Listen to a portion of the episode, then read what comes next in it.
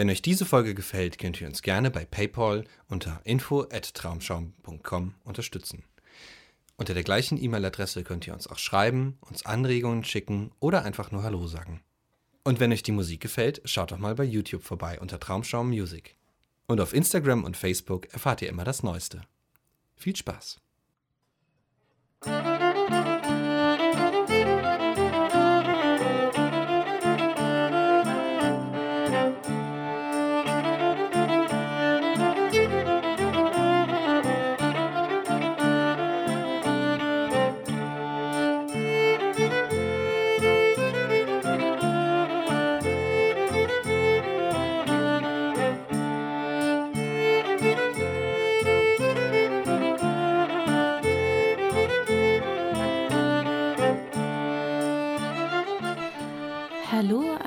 Träumer da draußen und herzlich willkommen zu einer weiteren Folge von Traumschaum, eurem Märchen-Podcast. In dieser Folge haben wir wieder Märchen von den Gebrüder Grimm und es sind drei kleine, sofern ich mich nicht irre, und sie handeln alle von Bauern. Ich dachte, das ist ein ganz schönes Thema, gerade jetzt, wo auch alles blüht. Ich halte mich immer weiter an das Frühlingsthema und an das Erntethema, weil ich den Sommer kaum noch abwarten kann. Und ich denke, ja, wartet da auch schon sehnlichst drauf. Und diese drei Märchen begleiten euch dabei. Viel Spaß!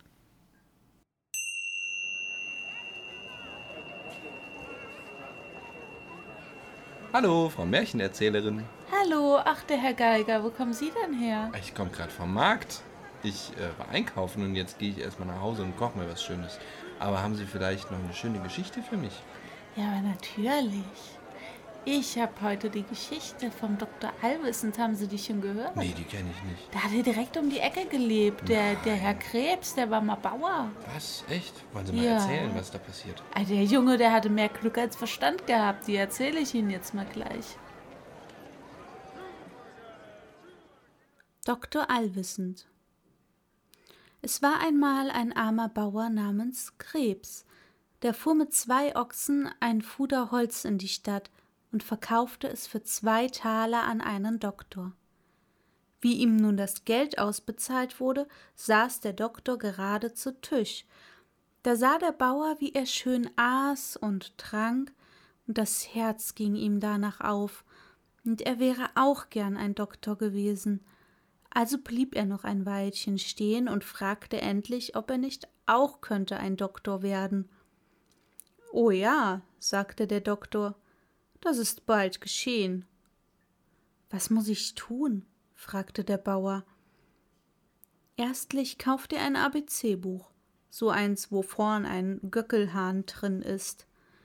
Zweitens mache deinen Wagen und deinen zwei Ochsen zu Geld und schaff dir damit Kleider an und was sonst zur Doktorei gehört. Drittens, lass dir ein Schild malen mit den Worten Ich bin der Doktor Allwissend und lass das oben über deine Haustür nageln.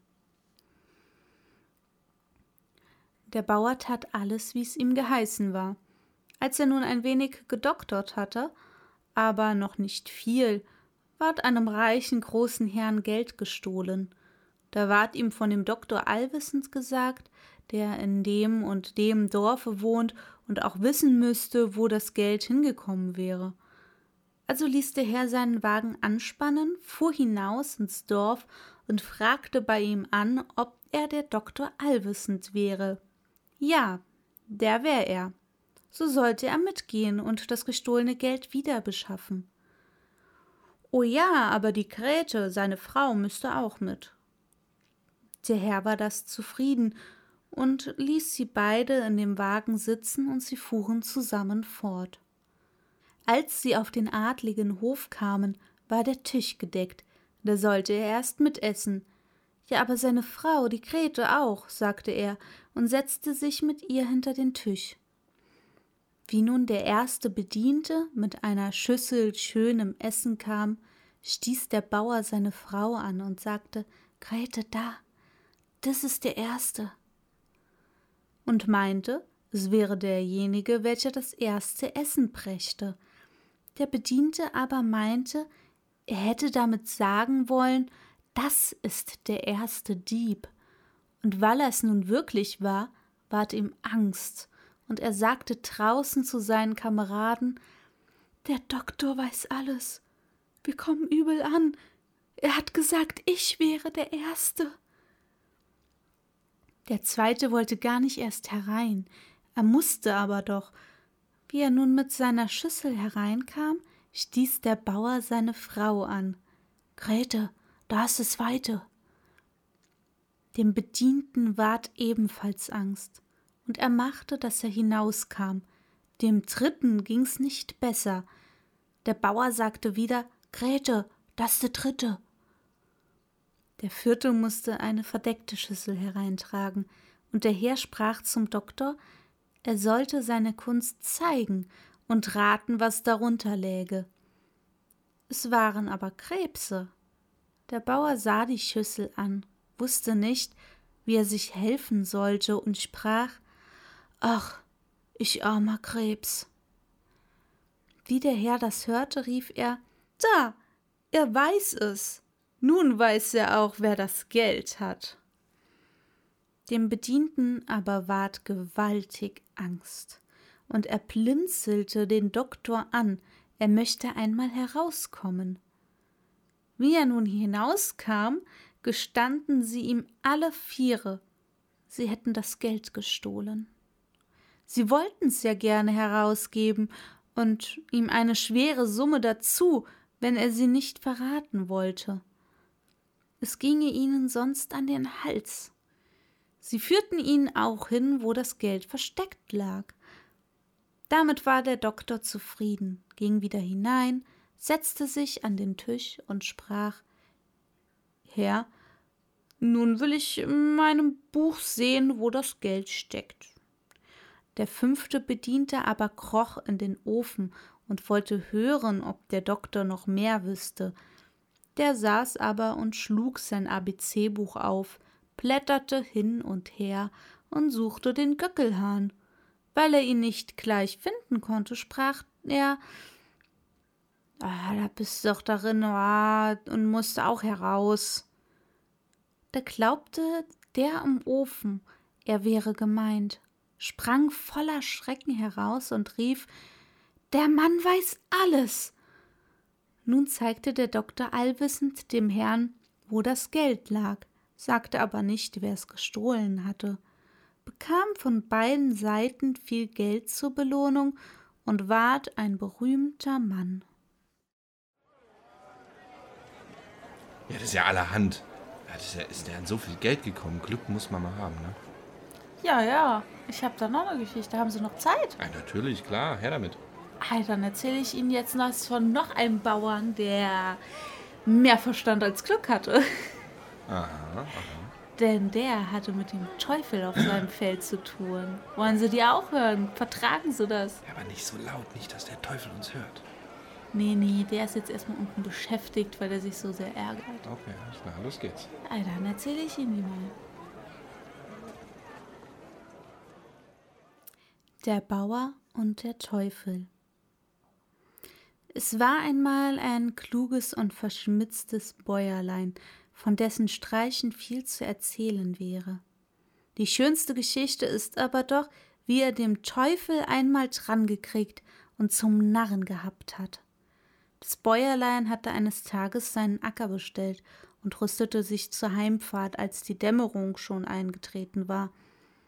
Da erblickte er mitten auf seinem Acker einen Haufen feuriger Kohle, und als er voll Verwunderung hinzuging, so saß oben auf der Glut ein kleiner schwarzer Teufel.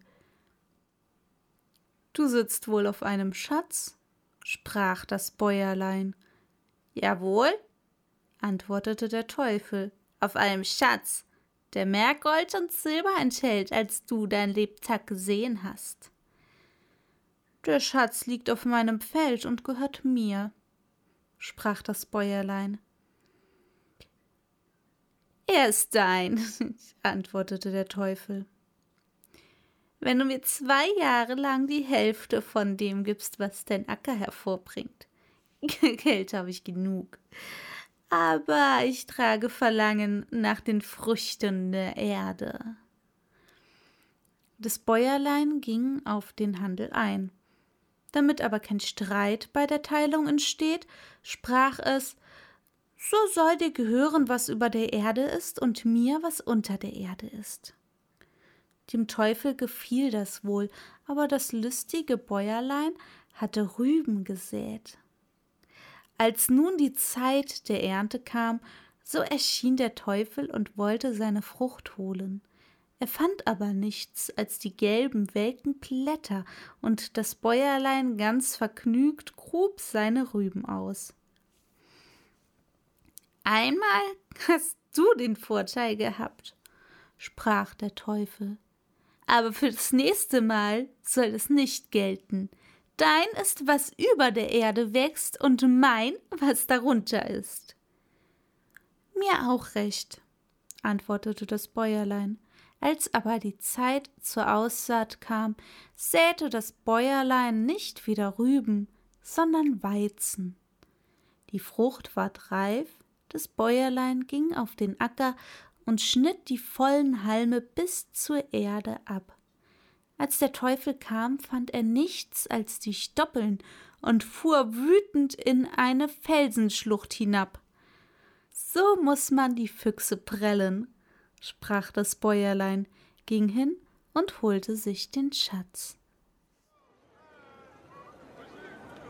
Ja, Wahnsinn.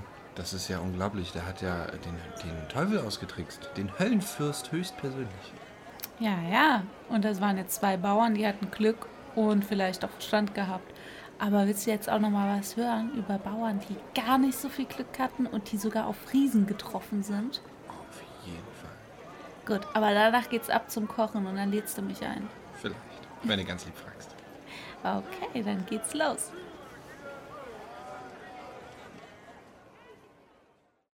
Das Riesenspielzeug. Im Elsass auf der Burg Niedeck die an einem hohen Berg bei einem Wasserfall liegt, waren die Rittervorzeiten große Riesen. Einmal ging das Riesenfräulein herab ins Tal, wollte sehen, wie es da unten wäre, und kam bis fast nach Haslach auf ein vor dem Wald gelegenes Ackerfeld, das gerade von den Bauern bestellt ward. Es blieb vor Verwunderung stehen und schaute den Pflug, die Pferde und die Leute an, dass sie alles etwas Neues war. Ei, sprach sie und ging herzu, das nehme ich mir mit. Da kniete sie nieder zur Erde, spreitete ihre Schürze aus, strich mit der Hand über das Feld, fing alles zu sammeln und tat's hinein. Nun lief sie ganz vergnügt nach Haus, den Felsen hinaufspringend, wo der Berg so jäh ist, dass ein Mensch mühsam klettern muss. Da tat sie einen Schritt und war droben. Der Ritter saß gerade am Tisch, als sie eintrat. Ei, mein Kind, sprach er. Was bringst du da? Die Freude schaut dir ja aus den Augen heraus. Sie machte geschwind ihre Schürze auf und ließ ihn hineinblicken. Was hast du so Zappliges darin? Ei Vater, gar zu artiges Spielding. So was Schönes habe ich in meinem Lebtag noch nicht gehabt. Darauf nahm sie eins nach dem anderen heraus und stellte es auf den Tisch. Dem Pflug, die Bauern mit ihren Pferden, lief herum, schaute es an, lachte und schlug vor Freude in die Hände, wie sich die kleinen Wesen darauf hin und her bewegten. Der Vater aber sprach Kind, das ist kein Spielzeug, da hast du was Schönes angestiftet. Geh und gleich und trag's wieder hinab ins Tal. Das Fräulein weinte, es half aber nichts. Mir ist der Bauer kein Spielzeug, sagte der Ritter ernsthaftig. Ich leid's nicht, dass du mir murrst. Kram alles sachte wieder ein und trag's an den nämlichen Platz, wo du's genommen hast. baut der Bauer nicht sein Ackerfeld, so haben wir Riesen auf unserem Felsennest, nichts zu leben. Ja, ist ja unglaublich. Also, gibt es Riesen wirklich noch? Ja, aber natürlich, trotz ihrer Größe schaffen sie es hervorragend, sich zu verstecken. Aber sag mal, was waren jetzt eigentlich dein Lieblingsmärchen? Boah, das ist äh, eine schwierige Frage.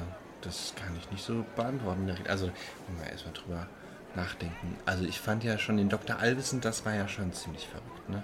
Dass die dem einfach alles geglaubt haben und dass der durch sein, durch sein Glück einfach äh, so unglaublich reich geworden ist und dass sich alles gefügt hat, wie Schicksal. Naja, und stell mal vor, der hätte jemanden geheil, heilen wollen, der Krebs hat oder der anderweitig krank ist und er weiß einfach nichts. Ja, das äh, wäre wahrscheinlich nicht so gut ausgegangen. Oder vielleicht doch, vielleicht hat er einfach unverschämtes Glück, egal was er tut.